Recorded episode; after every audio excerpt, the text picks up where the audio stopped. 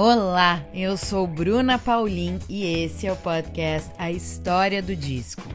Todo disco tem uma história, ou mais, e por aqui você vai poder conferir tanto histórias e curiosidades sobre a produção de álbuns de diversos estilos e momentos da história da música, como também como esses discos fazem parte das nossas vidas. Ao longo dessa primeira temporada, nós vamos receber alguns convidados muito, muito especiais que vão dividir por aqui as suas histórias e seus discos favoritos. Neste episódio, o nosso convidado é o produtor e pesquisador musical carioca Marcelo Frois. Marcelo está no mercado desde o início dos anos 1990 como autor de livros, editor do tabloide de música International Magazine de 94 a 2009 e como freelance no mercado fonográfico. Ao longo de mais de 20 anos, como especialista em catálogo, foi responsável por mais de 500 CDs lançados pela EMI, Polygram, Som Livre, Sony, Universal e Warner, assinando a produção executiva de preciosos itens de Gilberto Gil, Roberto Carlos, Vinícius de Moraes, Renato Russo, Nara Leão, Zé Ramalho, entre outros. Mais recentemente, à frente de seu selo Descobertas, fundado em 2008, Freud já lançou mais de 500 CDs em 12 anos de atividade e, como diretor-editor da Sonar Editora desde sua fundação em 2013, assinou lançamentos igualmente aclamados pelo público e pela crítica. E se tem alguém mais bitomaníaco do que eu e mais apaixonado por Paul McCartney do que eu, este ser é Marcelo Frois. E hoje você vai conhecer a história de Marcelo com o disco Tug of War de Paul McCartney.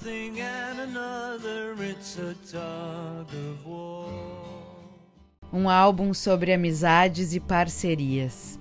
Terceiro disco solo de estúdio de Paul McCartney, Tug of War foi lançado em 26 de abril de 1982 e é o primeiro lançamento de Paul depois do fim do Wings, marcando a retomada da parceria com George Martin, produtor dos Beatles.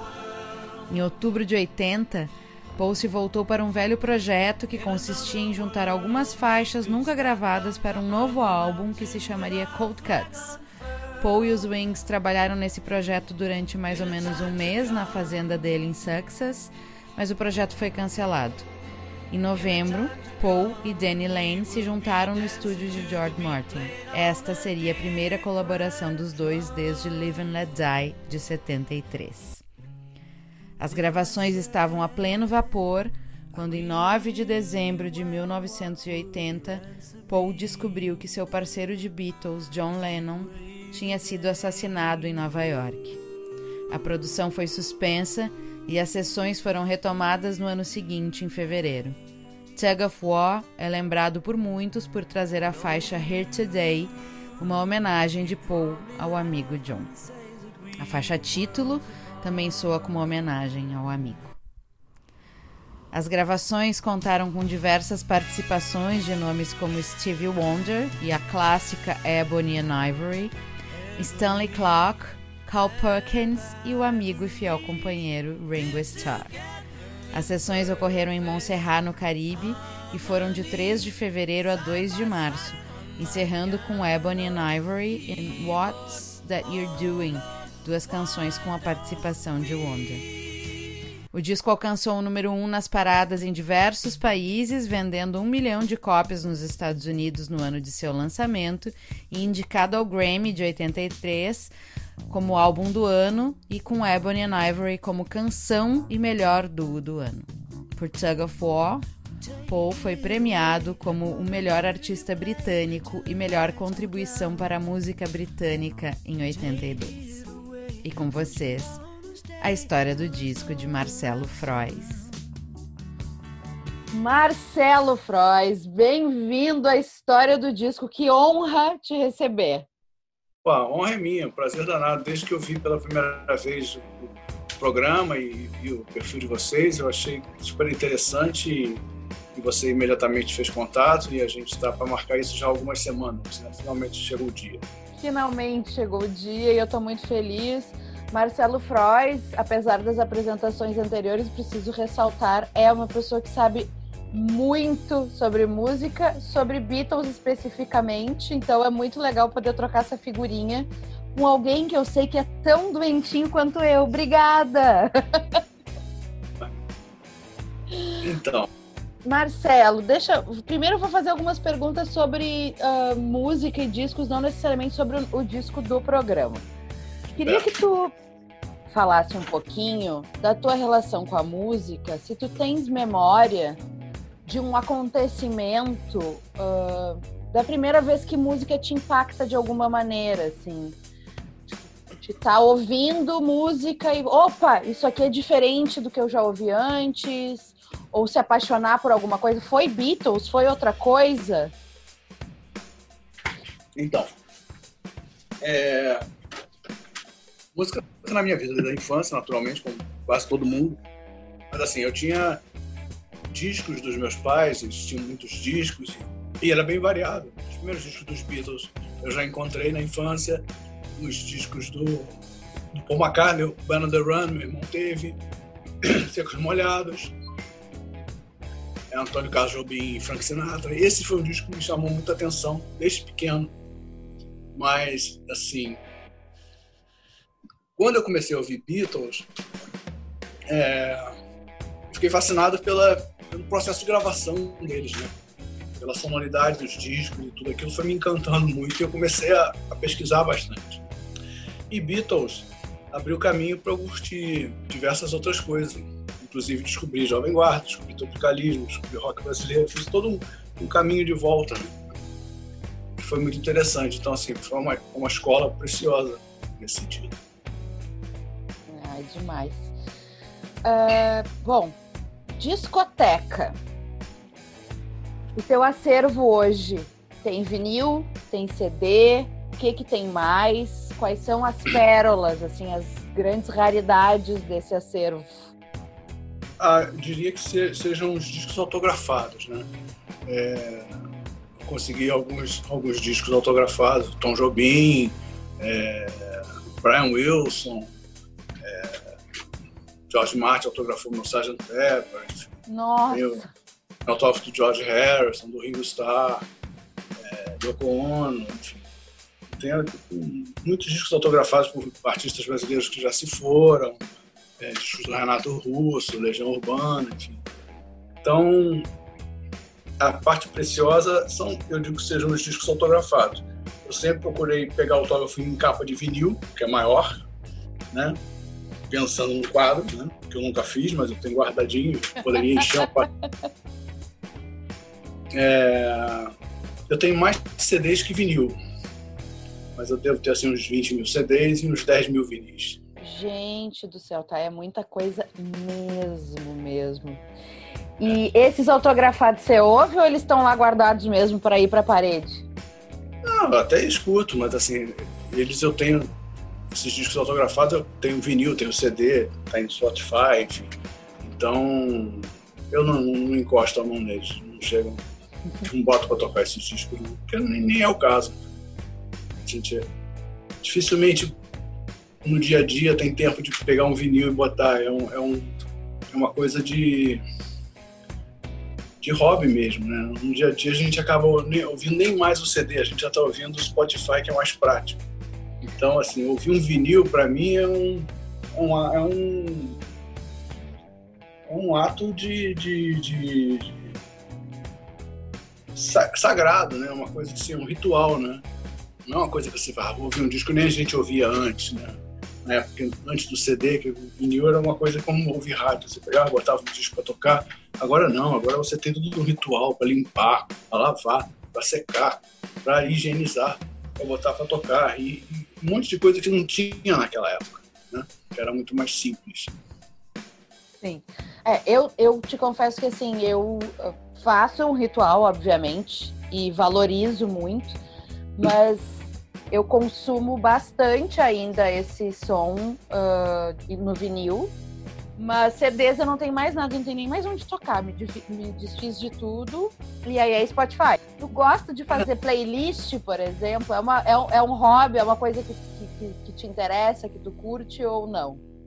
Pois é, quando você tá falando sobre o vinil, voltando ainda, É, na época que eu escutava vinil, antes do CD, é, eu ainda era estudante, ainda era estagiário, então não tinha muita grana para comprar. Então eu comprava e fazia questão de comprar o disco importado, porque eu achava melhor e era melhor, que é a mensagem brasileira dos discos de artistas internacionais, notoriamente Beatles, Paul e tal. A gente tinha que comprar o importado para ter um som bacana.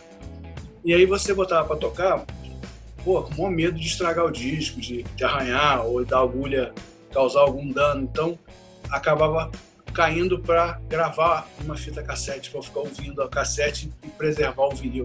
Então, assim, tem vinis meus que eu comprei há 35, é, 30, 30, 35 anos atrás, que eu nunca rodei.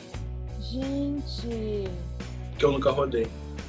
Tem discos que eu nunca rodei, porque na época eu, eu gravei um cassete, fiquei ouvindo cassete. Depois pintou o CD, eu comprei o CD, passei a ouvir o CD. Hoje eu não ouço nem o CD, eu escuto Spotify. Pô, a maravilha é que eles estão inteiraços. Tem vinis inteiraços, tem vinis realmente que nunca rodaram. E Marcelo, conta para mim um pouquinho sobre o Descobertas. Para quem não Descoberta... sabe. A Descobertas é um selo que eu, que eu criei há 12 anos atrás é, depois de ter passado alguns anos sendo aconselhado a abrir, mas procrastinando a ideia porque eu achava que não era uma coisa para mim, era uma, um passo muito largo. Assim, durante muitos anos eu trabalhei para todas as gravadoras em projetos de reedições, em caixas, coisas assim, lançamentos de discos inéditos, como Technicolor e outros. É... Tem em vinil. É, quando chegou no, no, no, início dos anos 2000, a crise começou a bater no mercado fonográfico, os projetos começaram a bater com o nariz na porta. Então, reduziram-se os projetos, mas assim, chegou um, um presidente de gravadora e falou, cara, os projetos são legais, não interessam a gravadora, porque a gravadora tem um, uma meta, uma expectativa de vendas que um projeto pequeno não vai interessar, mas para um selo interessa. Por que você não abre um selo para viabilizar esses projetos? aquilo entrou por um ouvido e saiu outro, porque eu não, eu não assimilei, não entendi, não achei que fosse para mim, era um, um, passo muito largo. Eu deixei aquilo de lado por uns três ou quatro anos, até que realmente, eu, eu, por desespero, eu tive que fazer, porque senão eu ia ter que vender limão na feira, ou seja, mudar de, de ramo, porque é, não estava rolando mais nada, entendeu? Aí eu comecei a fazer o selo. Na mesma época, o Erasmo Carlos tinha aberto a gravadora dele, ele, filho dele, que é Gélio, geria o selo, é, perguntou se eu, eu, gostaria de ser distribuído por eles, já que eu estava querendo fazer um selo. Eu falei para o projeto, tinha uma gravadora chamada Coqueiro Verde, e aí a, a Descobertas foi, foi, foi distribuída pela Coqueiro Verde durante um ano, cresceu muito, né? o meu contrato era para é, um CD a cada três meses, mas eu logo estava fazendo três CDs por mês, e aí eu fui convidado a me retirar, procurar o meu caminho, fazer a minha independência. Uma boa, e foi ótimo. Claro, porque a tua demanda estava, inclusive, provavelmente maior que a da própria gravadora, pelo jeito. Muito trabalho também, mas eu estava dando muito trabalho para eles. Então eu, eu, fui estimulado a buscar um, um contrato direto com uma distribuidora e fazer todo o trabalho. Eu já havia aprendendo muita coisa nesses anos todos, aprendi muito mais e foi bom, porque eu fiquei totalmente independente e fazia os projetos que eu queria, né? E aí esses anos todos, aí esses, esses últimos 10 anos, porque eu fiquei de 2008 a 2009, 2009 2010 eu já fui para ter autonomia total, né? Esses 10 anos eu fiz tudo que eu queria, entendeu? Então, assim, por ser o CEO do meu próprio selo, o cara que faz o marketing do selo, o cara que faz o, o jurídico do selo, o cara que faz o, o, a divulgação do selo. Então eu sei muito bem é, o que fazer, entendeu? Então eu fazia o que eu queria, porque eu não precisava ouvir ninguém. Então eu fazia todos os projetos que eu tinha vontade. Então eu, eu efetivamente, nesses 10 anos, realizei os projetos que eu, se eu tivesse visto numa loja, eu teria comprado. Então eu fiz o que ninguém fez. Então as pessoas perguntavam, por que, que você fez um box da Celi Campelo? Eu, eu fiz porque ninguém tinha feito. Se alguém tivesse feito, eu teria comprado. Porque é a mãe do rock brasileiro, gente, como não? não nem por isso, mas a questão é, pelo lado mercadológico, me por que você fez? Eu fiz porque ninguém fez. Se tivessem é. feito, eu teria comprado. E o, Essa é a resposta. o foco da descoberta está muito relacionado a essas reedições e esse resgate né, de obras. Discos LPs que nunca saem em CD, basicamente. É, lançamento de shows inéditos, gravações de, de ensaios, shows, enfim. Procuro privilegiar é, discos inéditos em CD. Raramente eu relancei um CD que já tinha sido CD antes. Sim. Eu sempre trabalhei com o mercado dos anos 50, 60, 70 e 80. 90 já é quase tudo CD. E tem reedição para vinil de coisas ou é só CD? Tem, né? Eu cheguei a fazer alguns vinis, uns 10, 12. A gente fabricava na Argentina, que tinha uma, uma fábrica recém-inaugurada lá em 2017, que estava com o mesmo equipamento, equipamento que o Jack White tinha. Uhum. O estúdio dele. É, a mesma máquina, a mesma, a mesma máquina alemã que ele estava usando, estavam usando aqui na Argentina e a gente fabricava lá, ficava 180 gramas, realmente maravilhoso, uns discos sensacionais, mas ficava muito caro. Como fica? Vinil é a coisa, cara. Vinil é um brinquedo caro. E aí o dólar aumentou, né? O dólar aumentou em 2018, 2019 e ficou realmente difícil trabalhar com vinil, tem uma parada. Agora mais difícil ainda. Difícil para tudo, para vinil, para CD, para tudo. Sim. Mas estão saindo coisas, né? Eu dei uma, dei uma espiada na, na página e tem lançamento rolando. Eu já voltei a, a lançar, mas eu tô lançando devagarzinho, um CDzinho aqui, até que eu não tô fazendo box ainda. Então, mas voltamos. Que ótimo. Então, agora, vamos ao que interessa. Ao que interessa. E conte pra gente qual é o disco, Marcelo Freud. O disco é o Tug of War que é o segundo álbum solo do Paul McCartney. O segundo álbum solo porque ele, ele lançou o McCartney em 70, depois ele gravou um run com a Linda, depois ele fundou o Wings e passou o ano de 70, os anos 70 todo gravando com o Wings, que era a banda dele. Mas efetivamente era, era tudo Paul McCartney, era ele mesmo, pelo resto. Mas é assim, toda, é, oficialmente eram discos do Wings, mas a gente sabe que tudo é Paul McCartney. Esse foi o segundo disco solo dele. É, e a história desse disco, ela, ela começa no início de 80, quando o Wings vai fazer uma turnê no Japão, depois de ter feito uma turnê pela Inglaterra. O fatídico e... episódio de Paul McCartney preso, certo? É, e aí ele foi preso, porque tinha uma maconha na mala dele, ele passou um tempo é, preso, mais tempo do que ele imaginava que fosse ficar, ficou realmente assustado, porque as leis lá são muito severas, e foi realmente ele, os advogados tiveram que trabalhar muito para conseguir tirar o cara de lá, porque ele perigou ficar mesmo, entendeu? E aí ele conseguiu sair. Quando ele saiu, a turnê já tinha sido cancelada. Foi muito frustrante para a banda, porque os caras esperavam o trabalho. E ele, quando saiu preso, ele foi para a fazenda dele na Escócia, ele se isolou, não retomou o trabalho da turnê, abortou. E aí, no meio do ano, ele fez um, um disco com as gravações de demo que ele havia feito nas férias do ano passado, do ano anterior, em 79, e ele lançou o disco McCartney 2. Quando eu falo que é o segundo disco solo, na verdade é o terceiro. Eu errei a conta. McCartney 2 foi o segundo disco, é, em meados de 80, tinha um sucesso Coming Up, né? E aí ele mas era um disco que ele lançou de curtição com uma fita demo que ele havia feito no estúdio, não era um disco, efetivamente. Isso a gente só foi saber muitos anos depois. Mas aquilo ali era uma demo que ele havia feito sozinho no estúdio que as pessoas começaram a falar: porra, isso aí é legal, você não vai lançar? Ele lançou e fez esse disco. E aí, quando foi se aproximando do final de 80, ele resolveu fazer um disco de verdade, um disco produzido, pela primeira vez, um disco solo produzido é, com produtor e não aquela coisa que ele gravava sozinho, como ele fez no McCartney e McCartney 2. E aí ele chamou o George Martin, produtor dos Beatles, velho amigo dele, para produzir esse disco. E ele falou: Eu topo produzir, desde que eu possa selecionar os músicos que vão gravar com você.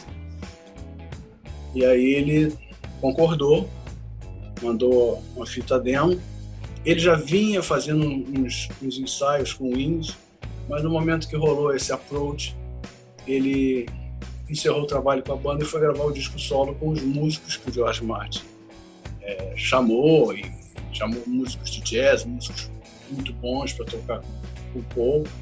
E, e Steve Wonder ia gravar com o Paul. É, depois o Michael Jackson viria gravar também, um pouco depois. Então ele parou com o Wings e isso representou o fim da banda, porque a banda não voltou mais. Ele emburacou nas gravações do Tug of War no final de 80. É, numa das primeiras, na época que ele estava começando a gravar o disco, John Lennon foi assassinado. Isso impactou muito o trabalho da, da produção do disco. Ele depois veio a compor uma das faixas desse disco, que se chama é, Here Today, Today, que é uma referência a Yesterday ele fez com o John Lennon e, e saiu no Tug of War. Mas assim, o Tug of War ele começou a gravar em Londres. No início do ano eles foram para Montserrat, no estúdio do George Martin, na ilha de Montserrat, no Caribe. E lá eles gravaram com Ringo, gravaram com, com Steve Gadd, com Steve Wonder, com Carl Perkins. E foi muito animado, muito tal. E depois ele voltou para a Inglaterra e continuou gravando ao longo do ano. E essa gravação virou uma novela porque ele estava trabalhando muito e, e era muito meticuloso.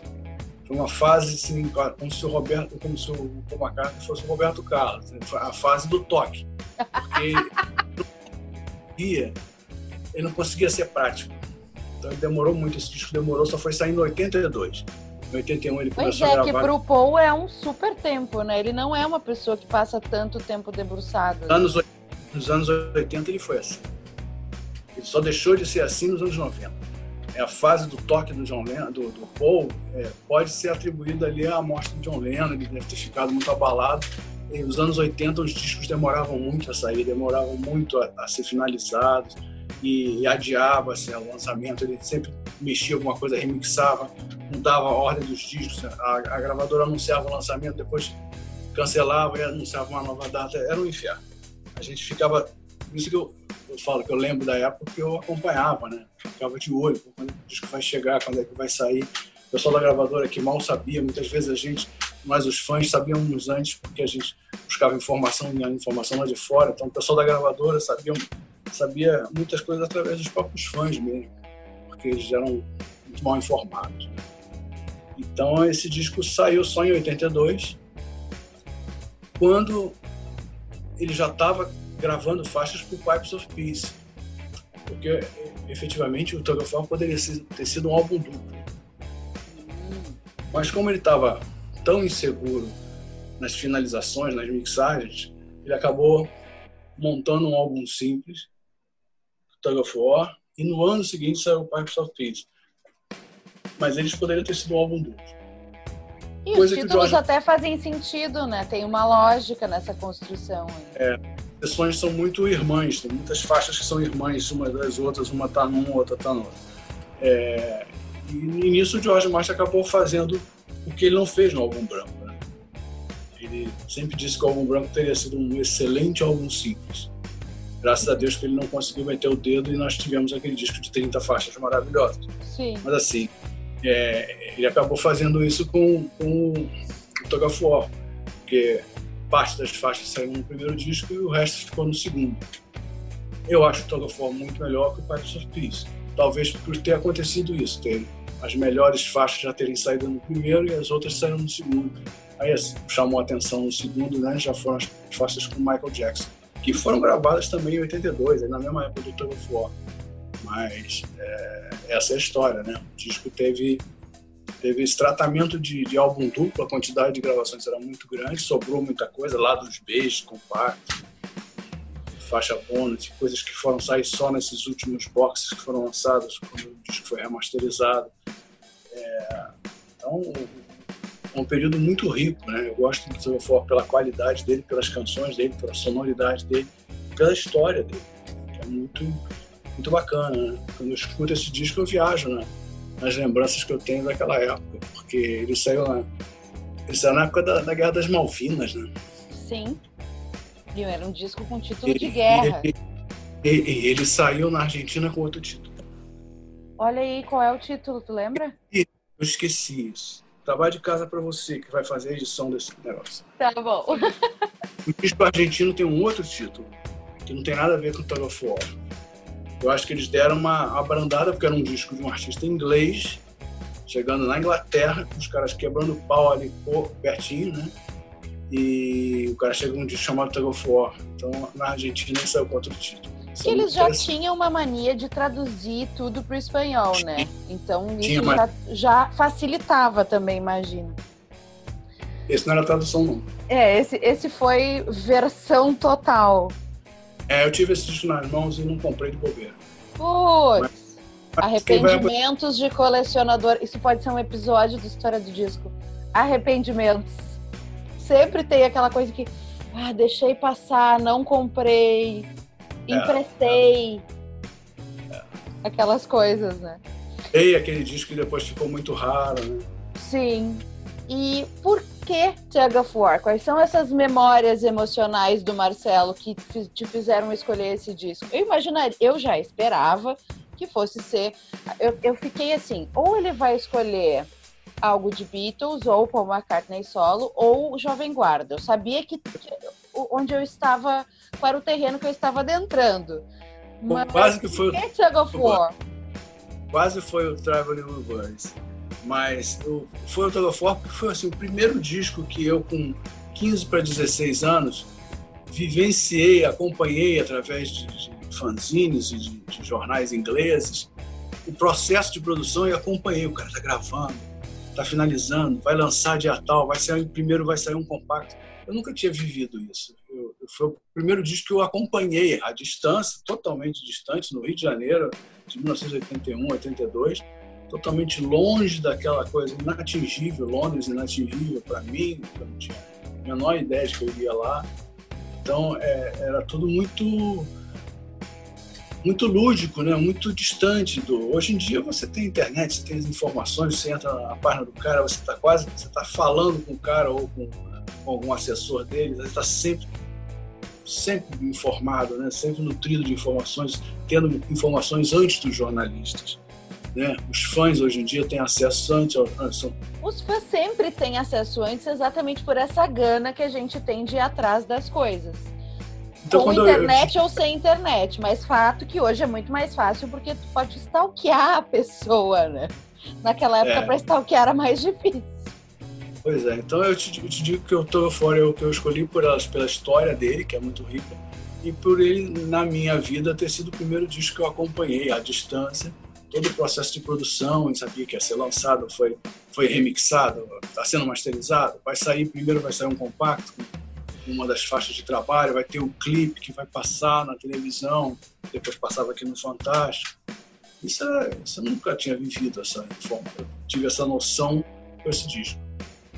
E como é que tu chegava nessas informações, esses fanzines, esses conteúdos? Fanzine. Como é que chegavam na tua mão isso? Isso eu digo as coisas da gringa, né?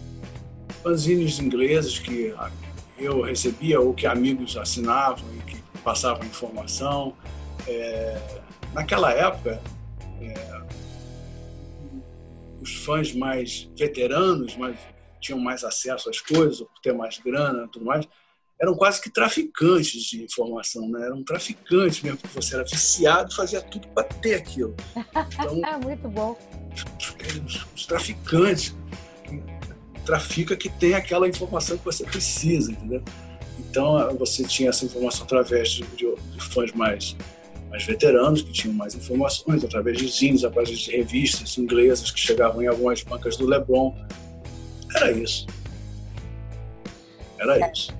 E aí, quando chegou o Tug of War, tu tem lembrança dessa primeira audição? Foi vinil, foi cassete?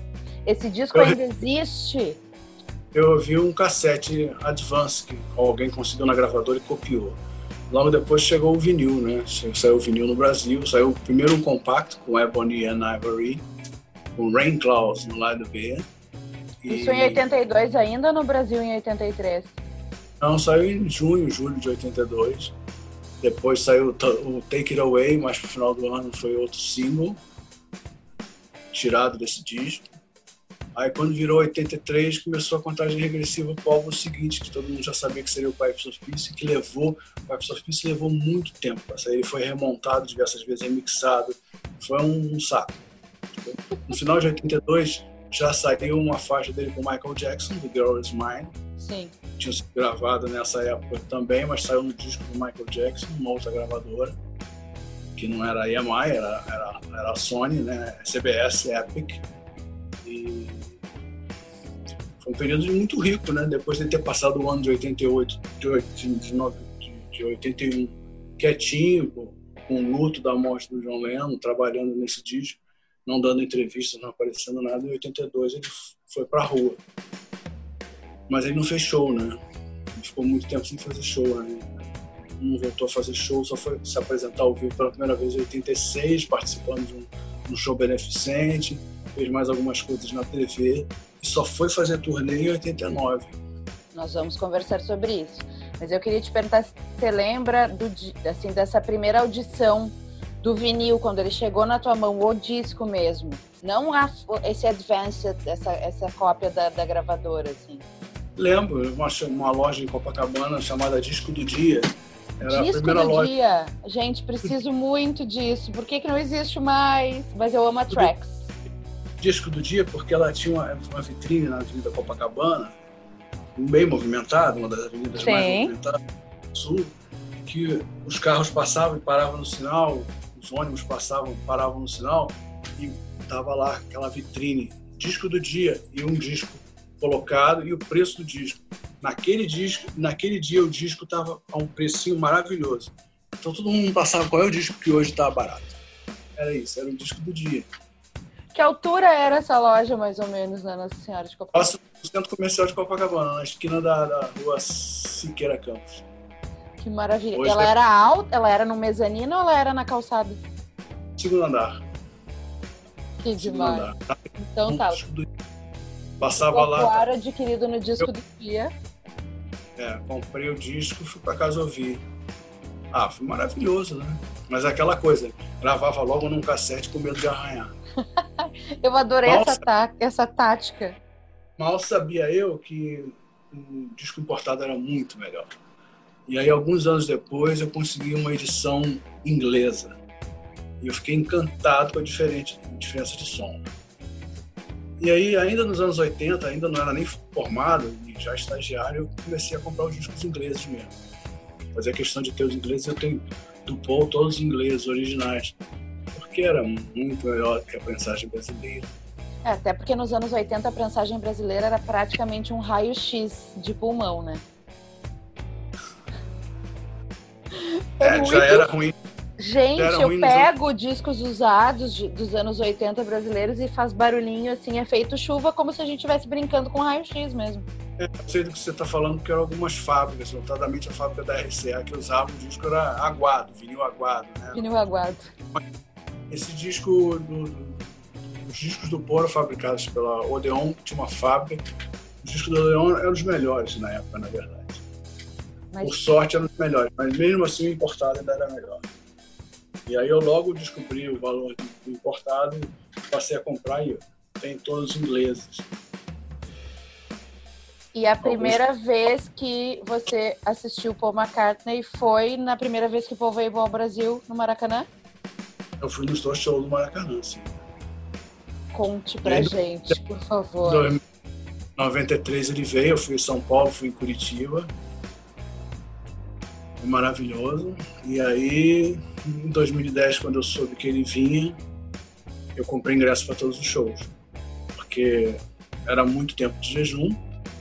Felizmente eu podia comprar e eu não tinha noção de que ele ia voltar e ia começar a vir todo ano. Sim, morar no Brasil praticamente. Aí em 2011, chegou, o cara veio em novembro de 2010, fui eu para Porto Alegre, fui para Buenos Aires, depois fui para São Paulo, Oh, que bom, maravilha, fico quatro, cinco shows do povo. Que delícia, que maravilha. Chegou no início de 2011, o povo vem ao Rio, em maio. Eu falei, como assim? Aí, Poxa, Paulinho! Eu... Aí eu comecei a ver todos, né? Eu via todos. Via todos, todas as turmas. Fui para Fortaleza, fui para Florianópolis. Recife. 2012 enfim. teve Buenos Aires, não, teve Montevidéu também, né? É, esse já acabei não indo, já estava já já satisfeito de cobrir o, território nacional. Eu gostei muito de em 2010 em Buenos Aires, foi muito legal, porque ah, era outro universo, outro mundo, as pessoas muito mais civilizadas, tinha aquelas filas quilométricas que virava a cidade inteira. Você entrava no fim da fila, você podia. A fila andava e você entrava no estádio. Não tinha aquela coisa de ficar todo mundo furando a fila na, na, na, perto do portão. Eu peguei, peguei, a fila lá atrás, em 40 minutos eu estava dentro do estádio, sentado no meu lugarzinho. Muito bom. A primeira vez que o Paul vem é 90? 90. 90. Como foram esses shows de 90? Foram, foram molhados, né? Foram bem. Foram molhados. Não podem ter sido mais molhados do que foi os Stones em Porto Alegre em 2016. É, pode ser, mas choveu muito. choveu muito. É, porque o primeiro show foi adiado, né? Ele chegou na, no dia 18. Ele chegou na véspera do show, ia ter o show no dia 19. Ia pular o dia 20 e ia ter o show no dia 21. Aí no dia 17, quando ele chegou, chegou, tava um sol danado, chegou de noite, fechou o tempo, desabou um dilúvio na cidade do Rio de Janeiro, inundou tudo, atrapalhou o término da montagem pela equipe que veio de fora para fazer a finalização do palco, muita coisa veio de fora naquela época, muita Sim, coisa vinha. Não tinha, né? É. E aí teve que adiar o show, o primeiro show do dia 19 para o dia 20. Então o show do dia 19 rolou no dia 20 e rolou dia 20 e 21. No dia 19, meu irmão ia casar. E quando anunciou o show do povo, eu falei, eu não vou ao casamento, sinto muito, você vai entender, né? Eu não vou ao casamento. Então eu não fui. É o seu único irmão? É, eu não ia ao show, eu não ia ao casamento do meu irmão. Quando o show foi adiado, eu falei, então eu vou. Ah, vou ter que ir, né? Eu fui com a camiseta do, do show aqui por baixo da camisa, terno e tal, com a camiseta aqui por baixo. Tá, e, e, tu fui... é, e, tu é, daqueles fãs que vai pra fila cedo, acampa na frente, fica não, na frente eu, do hotel. No primeiro show tava chovendo muito e choveu, choveu muito. Eu achei que fosse adiar de novo ou cancelar. Sim. Entendeu? E eu fiquei em casa até a hora que apareceu no, flash da TV ao vivo, o cara entrando no ônibus no hotel para ir pro Maracanã. Eu falei, opa, vai ter esse show. Aí eu fui pro estádio, assisti um pouquinho de longe, mas aí no dia 21 eu fiquei na, ali na pista Prime, que não era a pista Prime, mas não eu tava existia isso, é. E aí. E aí eu, eu, estive com o Paul em Londres em 95 na Abbey Road. Pois é, isso que eu ia te... Essa era a minha pergunta seguinte. Como foi encontrar Paul McCartney pessoalmente? Deu para segurar o fã dentro? Deu para ser assim, cool, keep cool ou não rolou? Na verdade, foi, foi, eu fui muito ingênuo, eu fui muito pouco, fui burro, porque eu estava lá com o Robertinho de Recife masterizando um disco dentro do estúdio da Abbey Road. A gente encontrou o George Martin, lanchou com ele, bateu papo com ele, a gente já conhecia ele. Ficou um tempão conversando com ele na cantina da Abbey Road. E aí, depois eu fiquei fazendo umas fotos com ele. Na hora que ele foi se despedir, ele falou: amanhã o povo vai estar aqui às duas horas. Piscou o olho para mim e foi embora. Fiquei, ah. Bom, a minha preocupação foi comprar um, um disco para pegar um autógrafo e fiquei na porta do estúdio esperando ele entrar. Burro, eu podia ter entrado e ficado lá dentro. Quando eu fiquei na porta, quando o cara saiu do carro e me viu na porta do estúdio, ele se assustou. Se eu tivesse armado, eu dava um tiro nele, entendeu? Então ele me cumprimentou muito rapidamente e entrou. Foi isso. Tá, mas tu, tu, tu chegou Depois a encontrá-lo em outras oportunidades, entrevistou, alguma coisa assim? é o Mickey Mouse, né? você, você não consegue chegar perto desse cara. Né? Só quando rola um, umas cagadas muito grandes, você está trabalhando no Fantástico, aí pinta uma entrevista e você faz. Ou rola o Fórum Global e ele resolve ligar para um jornal brasileiro para dar uma entrevista para se posicionar no Fórum Global e liga para o Jornal do Brasil. Fora isso, é impossível. Mas já rolou tentar, então. Já, já, já rolou ligações para a base ali no Sorro e, e, uma tentadinha? Tentei, mas assim, eu cheguei à conclusão de que era muito complicado. Em 2010, quando ele voltou, eu mandei um, e-mail pro Jorge Martin. Falei, pô, o tá vindo aí. Eu não, sabe que eu nunca consegui falar com ele? Ele falou, pô, ele respondeu, a secretária dele respondeu. Sabia que era. Ele assinava, mas eu sabia que era a secretária dele estava respondendo. ah, que pena que você não, até hoje não encontrou com ele, mas assim, liga para a secretária dele, tá o celular dela aqui. Eu liguei para ela e mesmo assim não rolou, ela cagou para mim. Então eu cheguei à conclusão, não adianta. Paulinho só dá entrevista para quem ele quer quando ele quer. É, é, eu desencanei, também deixou de ser, deixei de ficar aflito por isso. Eu ficava feliz de, de ir nos shows, Cheguei a ficar no mesmo hotel que ele quando fui em Porto Alegre, no Sheraton. Ah, você estava no Sheraton. E passando na portaria, entendeu? Fiz fotos, assim, o cara passando. Tá bom. Tá bom. E foi diferente a emoção dos primeiros shows para todos, para esses do, de 2010, assim, para ti bateu diferente? É. Ou ver, o, ver Paul McCartney é sempre emocionante, não faz diferença? Não show de Porto Alegre foi muito emocionante, porque eu cheguei e fiquei lá na grade. Eu não sei quantos anos você tinha, onde você estava nesse show, mas eu estava lá na grade, na frente dele. Eu fiz umas fotos. Eu, eu não precisei não estava na grade, mas eu estava muito, muito. Acho que tinha uma ou duas pessoas só na... entre eu e a grade. É. Uh, eu estava muito, muito emocionada. Foi, foi para mim foi, foi assim. Foi maravilhoso. Esse show foi lindo, foi sensacional. Foi muito emocionante porque eu não via há muito tempo e eu nunca tinha visto tão perto um show dele. E foi um show maravilhoso. Depois tive, tive alguns que eu não vi tão perto, mas eu, eu ia com os amigos e todo o entorno da viagem, da curtição era, era tão ou mais importante quanto a hora do show. Sim. Então é, a curtição é, é muito grande. Mas ele fez um show em 2014 aqui no Rio, num, uma arena bem pequena, era como se ele estivesse tocando num clube. Onde foi? Bem Foi na arena da Genesi. Sim, eu vi Arctic Monkeys lá agora, ano passado. Eu tava na, na, na pista, de frente pro palco, muito perto. E não tinha aquele palco alto, não tinha aquela distância toda. Sim, é, é muito legal como eles montam. Eu achei muito, muito bom e muito bacana. Eu fiquei ah. nesse eu fiquei coladinha. Foi como, como estar num clube. Então foi sensacional também, entendeu? Sim, e agora é uma outra experiência mais intimista, né? Agora a gente não sabe quando é que o homem volta, né?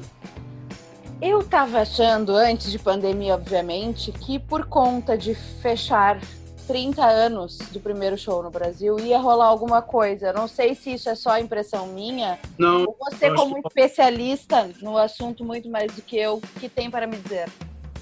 Rolava um papo do Maracanã muito forte. Ele voltar a fazer um show no Maracanã.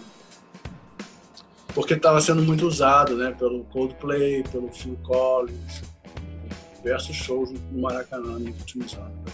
Sim. Não, e pela e data, é... pela comemoração de uma data redonda, né? Que sempre chama atenção, aquela coisa, né? Aí não, não se ouviu falar muito mais não. Sim. Pena. Agora a gente não sabe quando é que vai voltar a fazer, se é que ele vai voltar a fazer como fazia antes, vai mudar o esquema, enfim, a gente não sabe de nada. Né? Não, a gente não tem como saber de nada nesse momento, mas a minha sensação é que ele, como uma pessoa que ama estar em cena, não vai deixar de fazer. Talvez faça menos, mas né, a minha sensação é que o Paul McCartney é aquele artista que vai morrer no palco. É. Assim, não é uma pessoa que a gente vai que vai anunciar uma aposentadoria ou que simplesmente vai parar, vai sair de circulação é. e era isso, né? na, na pior das hipóteses, ele vai parar e vai, não, vai, não vai falar mais nada. É, vai, porque ele vai ser obrigado a parar por algum motivo específico de saúde. Que ele não farewell tour, acho que ele não vai fazer farewell tour nenhum. Não. Porque a, a, a Romaria seria muito muito louca, né? Nossa. O de despedida seria uma Romaria muito louca. Nossa. Então, acho que não, não rola isso. Vamos ver o que vai acontecer, né? Marcelo. Final do ano, né? Estamos falando dele lançar um disco novo. Disco muito novo. provavelmente o título é um disco novo, provavelmente o título é McCartney 3. É, já até existe o domínio reservado pela produtora dele. Foi isso que deu vazão à, à fofocada. Então, esse disco deve sair em dezembro. Olha aí. Deve, deve ser anunciado ouvintes, agora. Marcelo Frois trazendo um furo de reportagem. McCartney 3. Deve ser, deve ser anunciado agora em outubro. Olha aí. Porque vai ter um lançamento dos 50 anos do John Lennon, dos, 50, dos, dos 80 anos do John Lennon. John Lennon, sim. em 9 de outubro, vai se falar muito de João Lennon até 9. Eu acredito que na segunda quinzena de, de outubro, já passada essa fase, ele vem anunciar o disco dele. Porque novembro tem os 50 anos do All Things Must Pass, né? Então tá, tem muita coisa rolando aí de, de comemorativo. Em, em, dezembro são os 40 anos da morte do John Lennon. Sim. Deve, Muitas ter datas redondas e bem emocionantes e impactantes, né? Muita, muito documentário de TV a cabo, provavelmente, sobre muito The Final. Certo, The Final Days. muito Yoko Ono chorando. Exatamente, a gente já sabe tudo que vai acontecer. Mas a gente sabe que vai acontecer e fica esperando que aconteça, desesperados, porque, né, fã é isso. Sempre na esperança de que apareça alguma coisa inédita, né? Né? Marcelo, do Tug of War, tem uma preferida ou faixas preferidas? Ou é aquele disco que tu sempre ouviu de cabo a rabo, assim, e que e sempre sabe cantar de cabo... do início ao fim? Sempre ouvi de cabo a rabo, mas, por exemplo, uma música que eu gosto muito é Dress Me Up as a Robber, fugir do óbvio.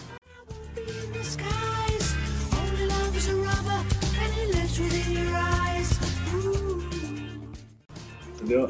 Uma levada muito legal com Steve Getz, não me engano, com Stanley Jordan. É muito, muito legal. Tu ainda tem o Tug of War que tu comprasse no, no disco do dia? Não, porque nessa, nessa, nessa época que eu troquei os, os discos brasileiros pelos ingleses, muitos brasileiros eu dei de presente. Para mim, perderam totalmente o valor naquela época, porque eu tinha o inglês bonitinho, bacaninho. Então eu sacrificava de alguma forma, trocava ou dava. E provavelmente Ai, gente, essas trocas e esses desfazimentos de, de coleção me partem o coração. Não se desfaçam, eu, gente, das coisas. Mas quando eu parti pro CD, eu não abandonei o vinil, não. Assim, eu tenho os vinis guardados. Mas assim, quando eu trocava por um vinil melhor, né, importado, substituindo o brasileiro, aí o brasileiro virava nada, virava lixo. Então, um conceito de qualidade mesmo. Então eu dava para alguém, para aplicar alguém, para fazer alguém gostar daquilo, eu acabava dando de presente, para ver se alguém se interessava também. Alô, você que está com Tiago Ford, Marcelo Frost, favor devolver. Você é um disco maravilhoso. Marcelo, que alegria poder te receber. Muito, muito, muito obrigada por dividir um pouquinho das tuas experiências, do teu amor pela, pela música, acima de tudo, e todo esse conhecimento McCartney e Beatles. Seja sempre bem-vindo à história do disco e te agradeço mais uma vez. Estou sempre aqui à disposição, sempre acompanhando o teu programa. Quando precisar, ah. estamos aqui. Tá bom? Tá bom. Super obrigado. Eu que agradeço. E agora convido você a degustar Tug of War. Esse foi o sexto episódio de A História do Disco. E para saber mais sobre o projeto, acesse nosso perfil no Instagram, A História do Disco. E até semana que vem.